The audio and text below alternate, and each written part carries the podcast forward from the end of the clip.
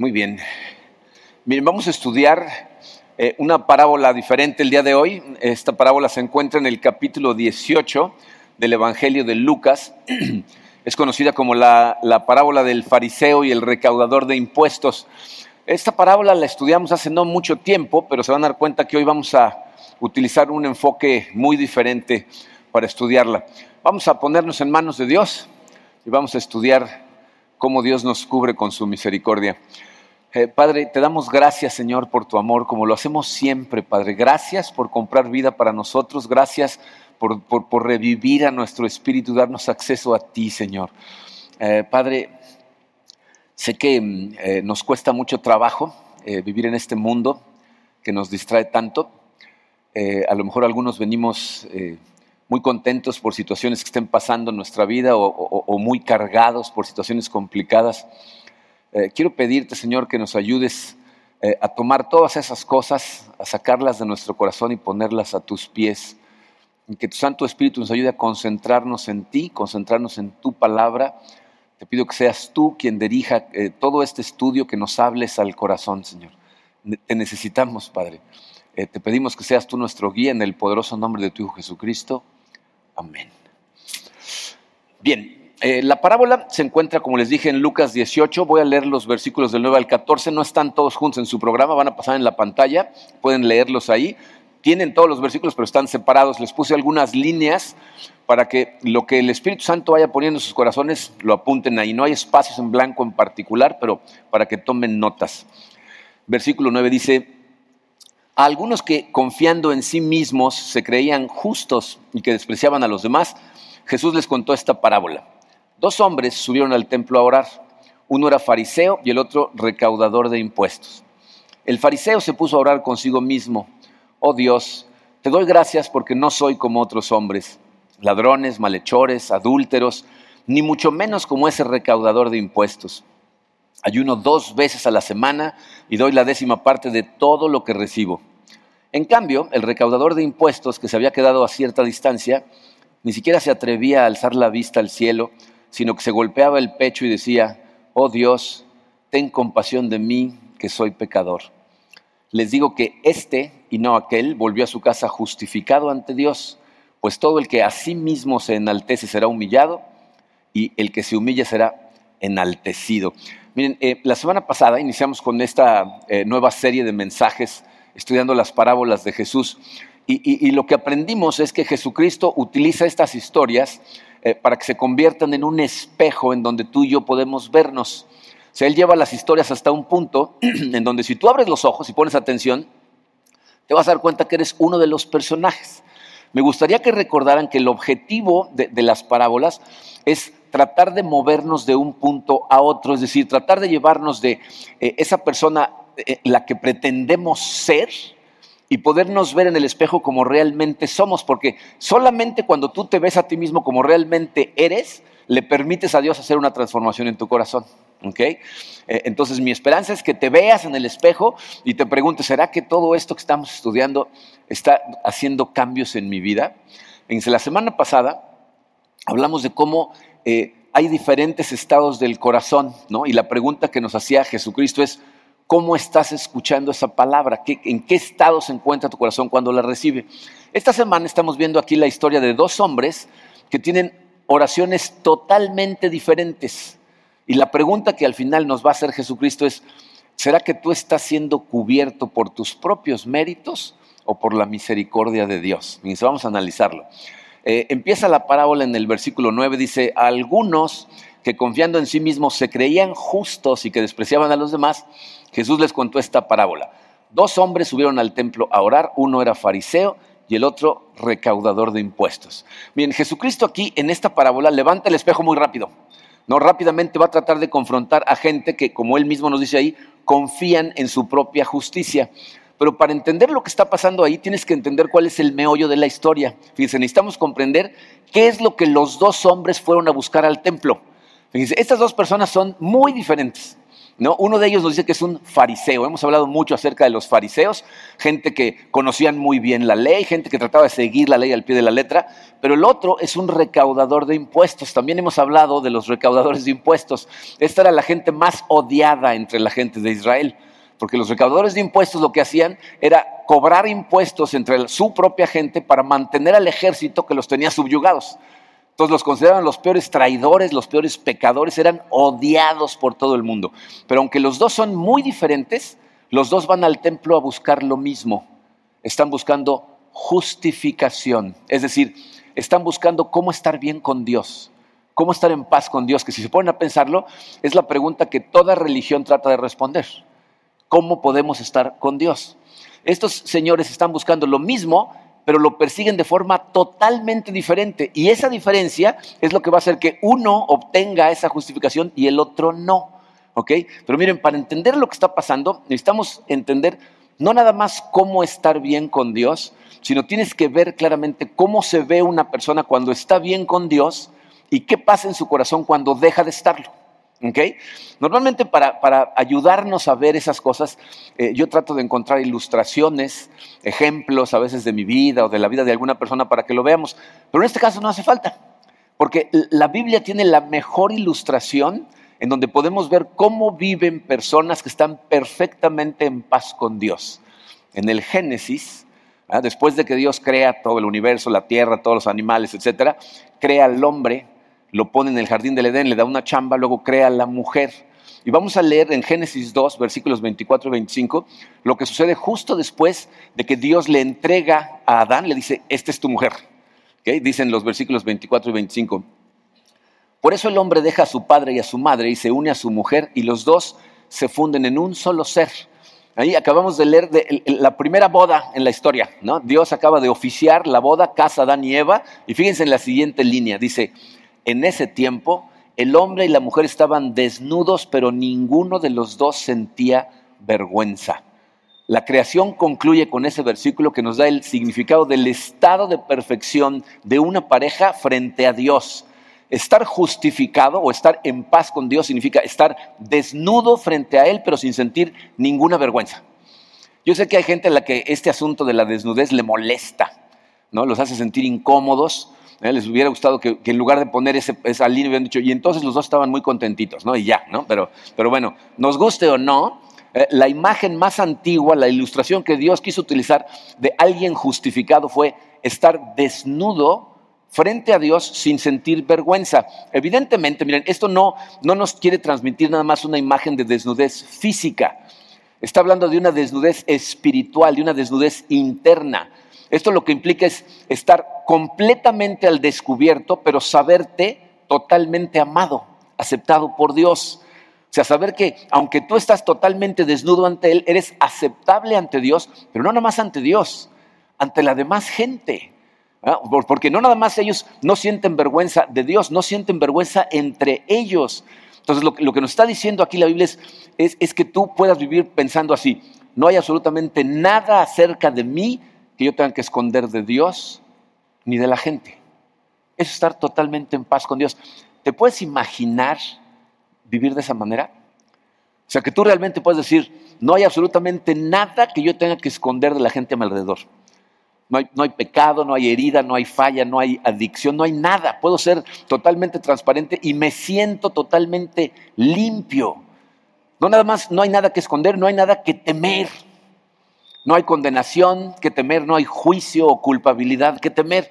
Así es como estaban Adán y Eva en ese momento de perfección total, justificados ante Dios. Pero ¿qué sucede? En el capítulo 3 nos dice que Dios les dijo que podían comer de todos los árboles del jardín menos uno. ¿Y qué hacen estos dos? Sobre el uno, ¿no? Entonces, vamos a ver los versículos 6 y 7 del capítulo 3. Dice, la mujer vio que el fruto del árbol era bueno para comer y que tenía buen aspecto y era deseable para adquirir sabiduría. Así que tomó de su fruto y comió. Luego le dio a su esposo y también él comió. En ese momento se les abrieron los ojos y tomaron conciencia de su desnudez. Por eso, para cubrirse, entretejieron hojas de higuera. Dice, entra el pecado al mundo y ¿cuál es la primera consecuencia? Son conscientes de que están desnudos. O sea, ni siquiera sabían que estaban desnudos antes. Ya se sentían perfectamente en paz con Dios, en paz con, uno con el otro, pero en el momento en que entra el pecado, notan su desnudez. Es decir, fíjense, antes del pecado, su desnudez estaba asociada con la pureza de no tener nada que esconder. Después del pecado, ahora está asociada con la devastación que se hace evidente en un alma desnuda. Es decir, ahora son conscientes que están descubiertos porque tienen algo que esconder. ¿Y cuál es su reacción? Cubrirse. Cubrirse con, hojas de higuera. Tratan de cubrir su desnudez. Esta es la primera vez en la historia que alguien se autojustifica. Se están tratando de cubrir. ¿Ok? Y, y es la primera vez que la gente lo que siente es, estoy desnudo, pero necesito buscar con qué taparme para que los otros no me vean. Y miren, esto es muy importante. ¿Se dan cuenta que no se están cubriendo de Dios todavía? Eso va a pasar en un momentito. En este momento se están cubriendo uno del otro. O sea, empiezan a sentirse avergonzados de estar desnudos en presencia uno del otro, incluso de las cosas que ellos mismos pueden ver en sí mismos. Esto, miren, es lo mismo que nos pasa absolutamente a todos. Nuestro primer acto de autojustificación es tratar de cubrirnos ante los demás. Es decir, yo sé quién soy, pero no quiero que tú sepas. No te dejo ver mis pensamientos, no todos, ¿no? No te dejo ver mis miedos, mis batallas, las cosas en las que caigo, y especialmente cuando, cuando empieza a aparecer gente en tu vida que te interesa, ¿no? cuando conoces a esa persona en particular a la que te quieres ganar, la quieres impresionar, entonces te empieza a cubrir con hojas de, pues, depende de lo que tú creas que va a servir, ¿no? Tu éxito, tus habilidades, tus, tus logros, a lo mejor tu educación, tu riqueza, ¿no? Entonces lo que empezamos a hacer es, yo trato de que tú veas lo que yo quiero que veas. Trato de manejar la información que transmito para que si algo me hace verme como menos de lo que soy, eso lo tapo. ¿no? Si algo puede hacerme ver mejor de lo que soy, eso sí te lo muestro. ¿No? quiero que me veas vulnerable, quiero que me veas fuerte, ¿no? no quiero que me veas inseguro, sino más bien seguro. Entonces trato de presentarte la versión de mí cubriéndome con lo que yo creo que sea útil para impresionarte. Esa verdad, miren, eh, nos afecta absolutamente a todos los que estamos aquí. Todas las personas jugamos este juego. O sea, tú no dices todo lo que piensas, no le platicas a la gente de todas tus batallas, o, cuando estás en conversación con alguien te cruzan pensamientos de la otra persona y lo dices todo. dice, ¿qué pasaría si todos tus pensamientos, tus pecados, tus secretos en relación a la gente que está contigo en la sala empezaron ahorita de repente a pasar por la pantalla? ¿Cuánto tiempo te tomaría salir corriendo de aquí? ¿No? ¿Para qué? Para buscar cubrirte. No, fíjate, si, todo lo que has pensado internamente acerca de la persona con la que estás pasara por la pantalla, es probable que nunca más pudieras voltear a ver esa persona a la cara. ¿No? De, hecho, hemos tenido gente que algo que hace en su vida de repente sale a la luz en la iglesia, se enteran los demás y salen y no regresan. Como si los demás fuéramos perfectos, ¿no? Pero pues es gente que se ha estado tapando y de repente es destapada. ¿No? O, piénsalo de esta manera, fíjate, ¿qué significa cuando tú dices que una persona realmente te conoce? No, si yo te digo, la persona que mejor me conoce es Karina, ¿qué estoy diciendo? Estoy diciendo, Karina conoce cosas de mí que la mayoría de la gente no. O sea, ha visto partes de mi carácter que tú no conoces, ¿no? Eso significa que yo me he quitado hojas de higuera frente a ella y la dejo ver partes de mí que no dejo ver a los demás. Pero aún en esa relación, el que maneja lo que ella ve soy yo. O sea, yo más o menos controlo ¿no? lo que puede ver. Y eso es lo que hacemos todos. Y por eso la gente pues, muchas veces está tapada con lo que piensa que impresiona a los demás, ¿no? Eh, por eso los atletas siempre quieren ganar, ¿no? Los hombres de negocios quieren triunfar, porque de alguna manera pensamos que esas capas que nos protegen nos hacen ver mejor. Entonces, visto de esa manera, fíjate, la autojustificación no es un esfuerzo religioso, es un esfuerzo humano. Todos los seres humanos tratamos de hacer estas cosas. Ahora, ¿por qué lo hacemos tanto con la gente a nuestro alrededor? Pues porque funciona. ¿No? O sea, tú efectivamente puedes manejar lo que la gente ve y te sientes cubierto. A lo mejor en momentos de debilidad de repente te abres más de lo que querías y alguna persona puede ver partes de ti que no querías que vieran, pero por lo regular podemos poner entre la gente y nosotros cualquier cantidad de tipos de hojas, de éxitos, de lo, de lo que sea, de tus estudios. Esto no es muy difícil de hacer porque la gente a nuestro alrededor tiene una visión limitada de nosotros. O sea, nosotros somos los que abrimos o cerramos qué tanto pueden ver. Miren, eh, eh, esto me cayó muy bien el 20. Eh, cuando vivíamos en Houston, nos fuimos con la iglesia durante como un año y medio. Y durante ese año y medio, todos los mensajes llegaban aquí a Cancún en video. La iglesia se reunía en unos cines ¿no? Y entonces la gente iba y veía el video. Me acuerdo la primera vez que fuimos a filmar eh, eh, un, mensaje, ¿no? Lo hacíamos en una sala como de ese tamaño, con una cámara, en la sala vacía, y nada más estábamos Karina y yo, ¿no? La cámara, llegaba una persona, encendía la cámara y yo predicaba todo el mensaje viendo a la cámara. Y el primer día que fui, iba yo muy preocupado por si mis pantalones y mi camisa hacían juego, ¿no? Porque yo estoy medio ciego para la moda, Karina me tiene que ayudar todo el tiempo. Entonces digo, esto sí funciona, sí, sí, ah, ok. Entonces ya llegué, pero cuando me empezaron a filmar me explicaron que era nada más de hombros para arriba. Dije, ah, entonces puedo venir en shorts, ¿no? O sea, puedo venir como yo quiero. ¿Por qué? Porque pues, el campo de visión que tiene la gente está limitado. ¿No? Y eso es lo que pasa en tu vida. No te preocupas por las partes que tú sabes que la gente no puede ver. ¿no? La que está fuera de su alcance de vista pues, permanece escondido y todas las personas en tu vida tienen visión limitada acerca de quién eres tú. Pero, ¿qué pasa cuando entra Dios al jardín? Adán y Eva están tapaditos con sus hojas. Cuando entra Dios al jardín, fíjate, ¿qué es lo primero que hacen? Salen corriendo a esconderse. ¿No te has preguntado alguna vez por qué se fueron a esconder? O sea, se taparon totalmente porque estaban desnudos, pero viene Dios y también salen corriendo de todas maneras. O sea, ¿qué es lo que sabe Adán? ¿No? dice, cuando Adán se presenta ante Dios, lo primero que le dice no es, ¿qué te parecen nuestros nuevos modelitos hechos de higuera? ¿no? O sea, no. Le dice, oí tu voz y tuve miedo y me escondí porque estoy desnudo. ¿No? O sea, ¿qué está diciendo Adán? Yo sé que Dios puede ver a través de las hojas que me ponga. O sea, no importa cuánto me tapo, Dios de todas maneras me puede ver. No importa qué utilices tú, qué utilice yo. Dios y Adán saben perfectamente que ve tu corazón. Miren, esa es la diferencia entre estos dos hombres que están orando.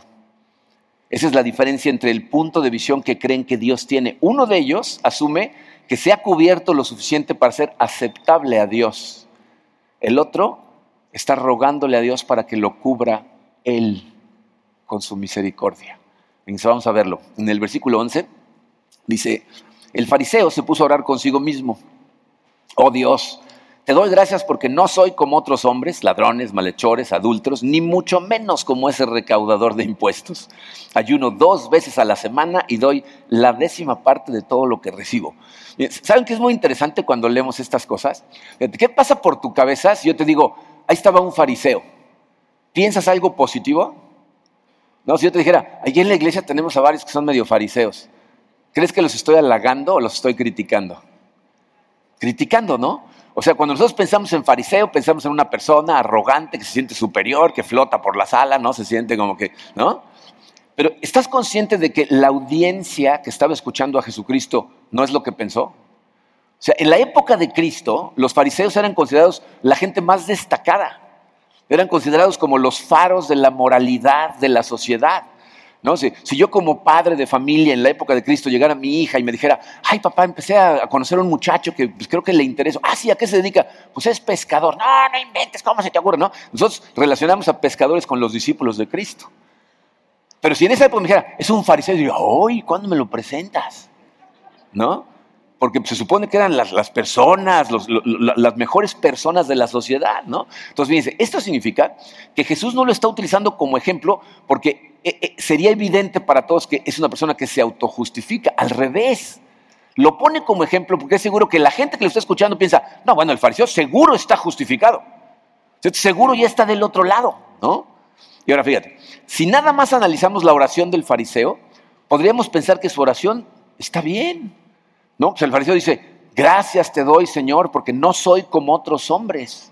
Te doy gracias porque gracias a ti hago cosas que, se supone que tengo que hacer. Es más, hago más de lo que tengo que hacer. Fíjense, él dice, ayuno dos veces por semana. Los fariseos tenían que ayunar dos veces al año. Este dice, yo dos veces por semana diezmo de todo lo que recibo. Se supone que, de acuerdo a la ley judía, tenían que diezmar de ciertas cosas que recibió. Él dice, no, yo, yo de todo. Piensen, si, ese testimonio lo estuviera dando una persona aquí en la iglesia, ¿no? si llegara alguien y dijera, gracias al Señor, lo que hizo en mi vida, eh, ya no estoy en donde estaba antes, ya no soy como esas personas, ya salí de ahí, me ha prosperado y ahora puedo diezmar, puedo ayudar. ¿Qué pensaríamos todos? Gloria a Dios, ¿no? ¿O no? Entonces, ¿por qué está utilizando este como el ejemplo de lo que está mal? Aquí la clave son las palabras de Jesús que preceden a la parábola. Jesucristo dijo, algunos que confiando en sí mismos ¿ah? se creían justos. O sea, gente que confiaba en la justicia que se daban ellos solos. Y luego en la manera en que Jesucristo explica la oración del fariseo. ¿Se fijaron que dice, el fariseo se puso a orar consigo mismo? Las palabras literalmente significan oró para sí. Entonces, ¿qué estaba haciendo el fariseo? El fariseo estaba diciendo, Señor, te doy gracias soy fariseo. Se estaba poniendo una higuera. Te doy gracias porque gracias a eso ya no soy como aquellos. Otra. Diezmo. Otra. ¿no? Ayuno, o, sea, se está cubriendo con todas las cosas que hace y piensa que porque se ha cubierto de todas esas cosas, puede estar en la presencia de Dios sin ningún problema. De hecho, él está hasta adelante, ¿no? Él se siente que está justificado por las hojas que trae puesta. Bien, ¿saben cuál es el problema muchas veces? Que nos concentramos tanto en quiénes somos y en las cosas que hacemos, que muchas veces nuestra fe está puesta en el resultado de nuestra salvación y no en la fuente de nuestra salvación. Pensamos que son todas las cosas que hacemos para Él. Entonces tenemos que tener mucho cuidado con qué es lo que pensamos que nos pone bien con Dios. Dice, Jesús nos dice que hay un síntoma que tú puedes utilizar para analizar si tú caes en el, catálogo de fariseo. Porque miren, ¿saben que es muy curioso cuando vemos estas parábolas? Es un espejo, ¿no? Pero todos estamos tratando de ser el recaudador. Porque obviamente el fariseo está mal, ¿no? Y no, nos queremos ver como fariseos. Entonces Jesucristo, para ayudarnos a ver si por si las dudas caemos en, esa línea, ah, nos dice, hay una forma de saberlo. ¿Sabes cuál es? Analizar cómo te relacionas con los demás. ¿Qué piensas de los demás? Porque dice, es gente que desprecia a los demás porque se sienten justos. Entonces, pues, hazte algunas preguntas, ¿no? Por ejemplo, eh, ¿Te ofende cuando tú eres una persona que sirve aquí en la iglesia, a lo mejor al final ayudas con cosas, ¿no? Este, en la bienvenida, en el estacionamiento, estás, vas a las misiones, pero te ofende cuando otras personas no sirven al mismo nivel que tú. Cuando ves a uno dices, este nada más viene y se sienta. Yo aquí estoy dándole, ¿no? ¿No? O sea, estás muy al pendiente, no nada más de todo lo que haces, sino de lo que los otros no hacen. ¿En qué lugar dijo Dios, lleven registro de lo que no hacen los demás? ¿No? en ningún lado, pero si te pasa en tu corazón, a lo mejor estás cayendo en lo mismo que, el fariseo, ¿no? O fíjate, te sientes superior porque tienes conocimientos que te han costado un montón de trabajo, a lo mejor años de estudio acerca de quién es Jesucristo, de dónde viene la salvación, cómo acercarte más a Dios, pero ese conocimiento te hace ver a gente que no lo tiene y los ves hacia abajo y dices, ay, pobrecito, ya llegará, ya llegará, ¿no? Échale ganas, tú puedes, ¿no? Y te hace sentir eso superior. Porque eso es de lo que está hablando aquí Jesucristo. O fíjate, otra, si tú te sientes ignorado, pasado por alto en la iglesia, cuando honran a otras personas pero no te honran a ti, no te reconocen por lo que tú haces, a lo mejor buscas formas de exponer a otros que no merecen recibir tanta honra como tú.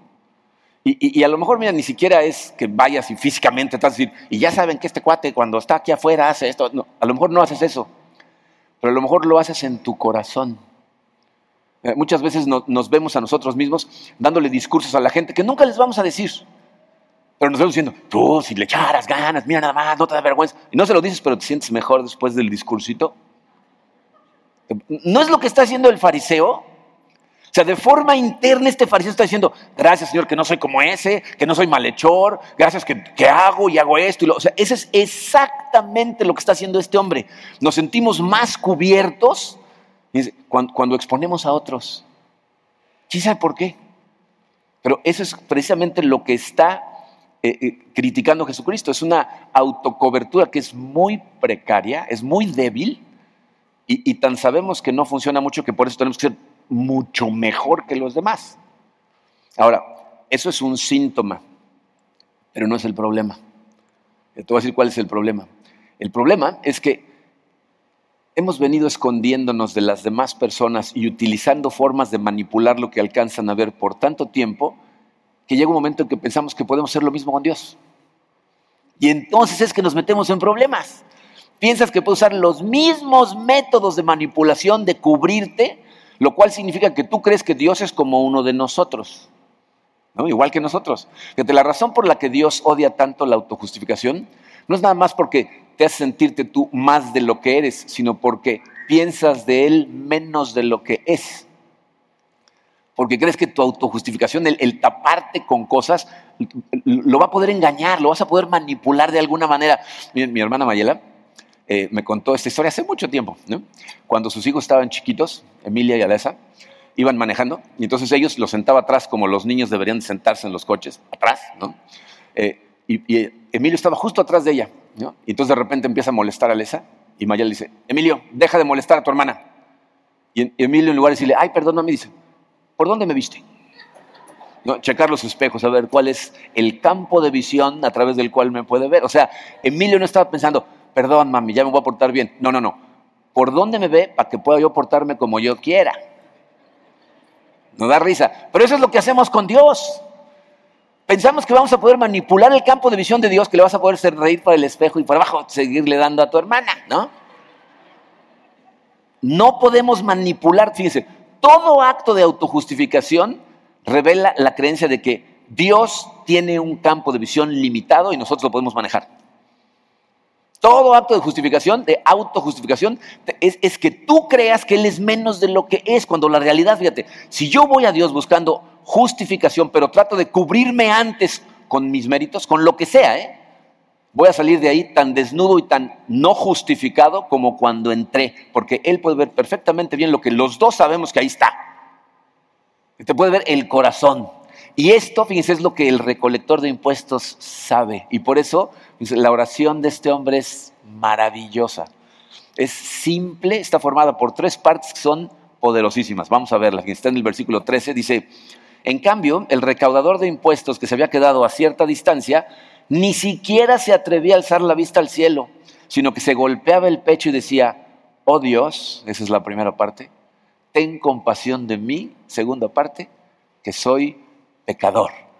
Dice, ¿qué sabe este individuo? Él sabe, para empezar, que le está hablando a un Dios que lo ve todo, que lo ve exactamente como es. Miren, por eso ni siquiera levanta la vista, ni siquiera se acerca. Mientras más al frente estabas en el, en el, templo en Jerusalén, más cerca estabas del lugar santísimo, que es donde se supone que está la presencia de Dios. Pero este hombre no se siente digno ni siquiera de acercarse, al revés, lo quieres alejarse y, y voltar hacia el piso. Esa es la reacción de toda la gente que ve a Dios como Dios es. Eso fue lo que les pasó a Adán y a Eva. Llega Dios al jardín y salen corriendo. Es lo que le pasa a Isaías cuando entra al templo y ve la presencia de Dios. Dice, pobre de mí, estoy muerto, soy un hombre con labios impuros. ¿Se acuerdan de la reacción de Pedro justo después del milagro de la pesca? ¿no? Pedro cae de rodillas, se da cuenta que Jesús no es un ser humano común y corriente. Cae de rodillas y le dice, aléjate de mí, Señor, porque soy un pecador. Eso es exactamente lo que está haciendo e-, este hombre. No sabe que los ojos de Dios atraviesan cualquier cobertura, entonces el individuo está lo más lejos posible, ¿no? ¿Y, qué otra cosa sabe? Y es una cosa maravillosa. Él sabe que Dios lo puede ver transparentemente, pero que evidentemente quiere hablar con él, quiere lidiar con su pecado. No se acerca como el fariseo porque se siente indigno, pero sabe que Dios sí está dispuesto a venir a él. él se sabe un recolector de impuestos, Fíjense, sabe perfectamente el recibimiento que iba a tener de toda la gente. Eso que está pensando el fariseo lo están pensando todos en el templo porque lo conocen, saben quién es. Y entonces él, evidentemente, no va para que lo vean los demás, por eso ni se acerca, pero tampoco va a ver él a los demás, pero sabe que Dios sí quiere verlo a él y no va simplemente a hablar consigo mismo como el fariseo, no va a conmiserarse de su pecado y empezar a hablar de una manera. hay una forma de, adornar tu pecado cuando lo estás confesando que es tan arrogante como tratar de convencerte que no tienes pecado. Eh, cuando tú vas y hablas de tu pecado ante Dios, pero de alguna manera lo, lo quieres adornar con ciertas palabras, lo que estás tratando es hacer ciertas cosas para que Dios no se enoje tanto. ¿No? Entonces aquí estoy yo, pecador, arrepentido, trabajador, echándole ganas, Señor, mírame, mírame. ¿No? O sea, empiezas a adornar tu pecado con esas palabras, pero mira, lo que tú piensas acerca del carácter de Dios jamás puede ser diferente a lo que Dios dice de sí mismo en su palabra. El problema es cuando tú empiezas a pensar es que si le digo mi pecado nada más así se va a enojar, me va a rechazar y me va a aventar por la ventana, estás definiendo de alguna manera el carácter de Dios. Piénsenlo así. ¿Alguna vez les ha tocado que eh, se quedan de ver con una persona para tomarse un café al otro día para tratar de arreglar un problema que tienen entre los dos? A lo mejor tú le tienes que pedir una disculpa o, tienes que tratar de arreglar un, un, malentendido que tienen. Entonces nos vemos mañana a las 10 de la mañana en tal cafetería. Órale. Cuando vas de camino ahí, ¿qué pasa en tu cabeza? ¿Qué va pasando en el camino? ¿No vas teniendo una conversación imaginaria eh, eh, de, cómo se va a dar la situación? Y entonces empiezas a pensar, le voy a decir esto, pero entonces me va a decir él esto, pero yo le voy a decir esto. Y te empieza a enojar porque empieza a imaginarte las cosas que te va a decir el otro. Fíjate, piensa esto. Tu forma de pensar acerca de cómo va a responder revela lo que tú crees del carácter de esa persona. Si lo crees una persona inmadura, agresiva, infantil, te imaginas una conversación. Si lo consideras una persona madura, una persona civilizada, una persona amorosa, entonces tu idea de la conversación es diferente. Eso es lo mismo que estás haciendo en tu cabeza cuando vas a ir a Dios. Y si lo que estás pensando es que le vas a abrir tu pecado y Dios va a decir, otra vez tú. No, es, no, yo no sé en qué estaba pensando cuando te salvé. Fue una pérdida de tiempo esa salvación para este. Si, eso estás determinando lo que para ti es el carácter de Dios. Y por esto voy a decir lo que mucha gente hace. Se pasa mucho tiempo en la descripción de su pecado, pero no se lo lleva realmente a Dios. Y no es porque tú no veas claramente tu corazón, es porque no ves el de Él. Los ojos espirituales que te da, no nada más te los da para que te veas a ti como realmente eres, te lo da para que lo veas a Él como realmente es. Entonces tienes que ir a Dios sabiendo que Él quiere hablar contigo acerca de tu pecado. Eso es lo que este hombre sabe. Oh Dios, ten misericordia de mí, yo soy un pecador. Si te termina diciendo, soy pecador, fíjate, piensa en lo que a ti más te gustaría esconder de los demás. Eso es lo que este individuo sabe de sí mismo. ¿eh? Lo tiene clarísimo y no trata de distanciarse, no trata de alejarse de eso, al revés, lo trae puesto. Yo, sé lo que soy, Señor. todo lo que piensa eso es lo que soy y aquí estoy. No lo trata de vestir elegantemente. Entonces, su oración es maravillosa porque en pocas palabras se le está diciendo, Señor, estoy aquí en tu presencia y yo sé que tú me ves exactamente como soy. Soy un pecador. Lo que toda esta gente piensa de mí es la verdad. Y sé que tus ojos ven mi corazón tal y como es. No hay absolutamente nada que pueda yo poner entre tú y yo. Así es que, por favor, tenme misericordia. Cúbreme con tu misericordia. Miren, esa, esa palabra, eh, en algunas versiones pusieron eh, compasión, en otras misericordia. La verdad es que es una palabra muy difícil de traducir, les voy a decir por qué. Es, una palabra que eh, eh, el, recaudador de impuestos por alguna razón utiliza a un sustantivo en forma de verbo. No, sé si me explico. una vez fui a visitar a unos primos en Durango hace muchos años y noté cómo ahí tenían la costumbre de hacer sustantivos verbos. la palabra lámpara es un sustantivo es una cosa. Pero cuando ellos decían, vamos a ir a espiar a la gente, a ver qué están haciendo, decían, vamos a lamparearlos. Entonces ya convirtieron el sustantivo en verbo, ¿no? Vamos a lamparear. Bueno, este recaudador de impuestos está utilizando una palabra que es un sustantivo, está diciendo literalmente el asiento de la misericordia, ahorita les explico qué es eso, pero lo está convirtiendo en, en un verbo. Está diciendo, ¿puedes asiento misericordiarme? Literalmente es lo que le está diciendo a Dios. Fíjense, en el templo de Jerusalén les decía que está el lugar santísimo, ¿no? Es el lugar en donde nada más el sumo sacerdote puede entrar una vez al año y allá adentro se encontraba el arca del pacto. Dentro del arca estaba la ley de los judíos, ahí estaba allá adentro. Los judíos sabían que Dios los veía a todos como rompedores de la ley, es decir, como pecadores. Pero encima del arca estaba lo que en español se tradujo como el propiciatorio pero la palabra literal en hebreo significa el, asiento de la misericordia. Es decir, era el lugar en donde el sumo sacerdote entraba una vez al año, hacía un sacrificio de un cordero, cubría todo el asiento con la sangre. Y entonces, en el momento en que eso sucedía, Dios ya no veía a su gente como rompedores de la ley, sino los veía como cubiertos con la sangre del cordero del sacrificio. Esa sangre cubría sus pecados, cubría su rebeldía, cubría intento, sus intentos de cubrirse con otras cosas, todo lo cubría la sangre del cordero. Entonces piensen en esto, el recaudador no puede entrar al lugar santísimo, pero en su mente, en su oración, ahí está. Está justo frente al asiento de la misericordia diciéndole a Dios, ¿me puedes cubrir por favor con la sangre del cordero? Puedes tener la misericordia de cubrir todos mis pecados. Soy un pecador, tú eres Dios, tú todo lo ves. Cúbreme, estoy desnudo, cúbreme por favor. Y Jesucristo nos dice, este hombre se va justificado a su casa. Ahora piensen en esto. Ese hombre, todo lo que veía hasta ese momento era una sombra de la realidad espiritual.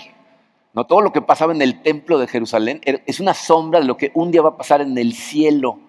Cuando hablamos del arca, del lugar santísimo, hay un lugar santísimo, dice la Biblia, en el cielo. Tú y yo vemos de este lado de la redención.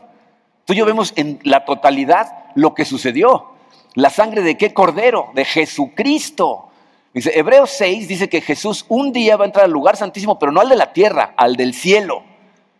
Y entonces ese sacrificio perfecto ahí nos cubre a todos acá. Fíjense, vamos a leerlo. Hebreos 7, versículos 26 y 27 dice, nos convenía tener un sumo sacerdote así, santo, irreprochable, puro, apartado de los pecadores y exaltado sobre los cielos.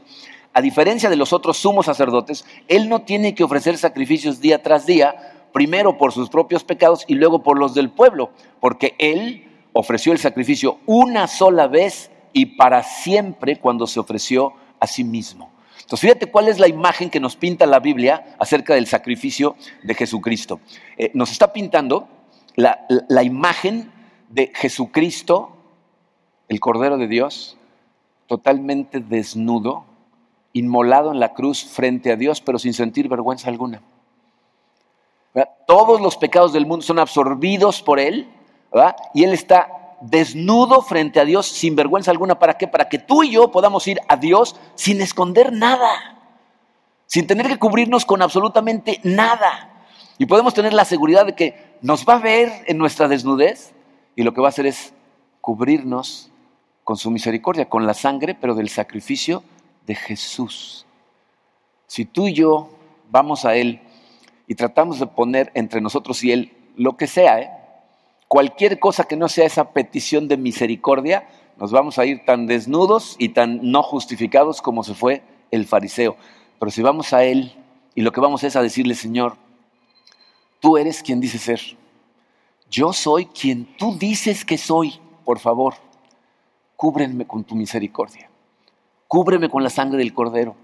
Entonces lo que estás teniendo es la humildad de verte como realmente eres, la fe de ver a Dios como realmente es y sales de ahí totalmente justificado. Entonces lo que tienes que preguntarte en este momento es, ¿qué me cubre? O sea, realmente lo que te está cubriendo es la misericordia de Dios. ¿Cómo son tus oraciones? ¿Tratas de adornar tus pecados cuando los confiesas? ¿Pones algo entre Dios y tú? ¿Saben qué es lo hermoso del Evangelio? Esa versión de nosotros que todo el tiempo estamos tratando de esconder de los demás, es la versión que Dios ama. Como eres, te ama.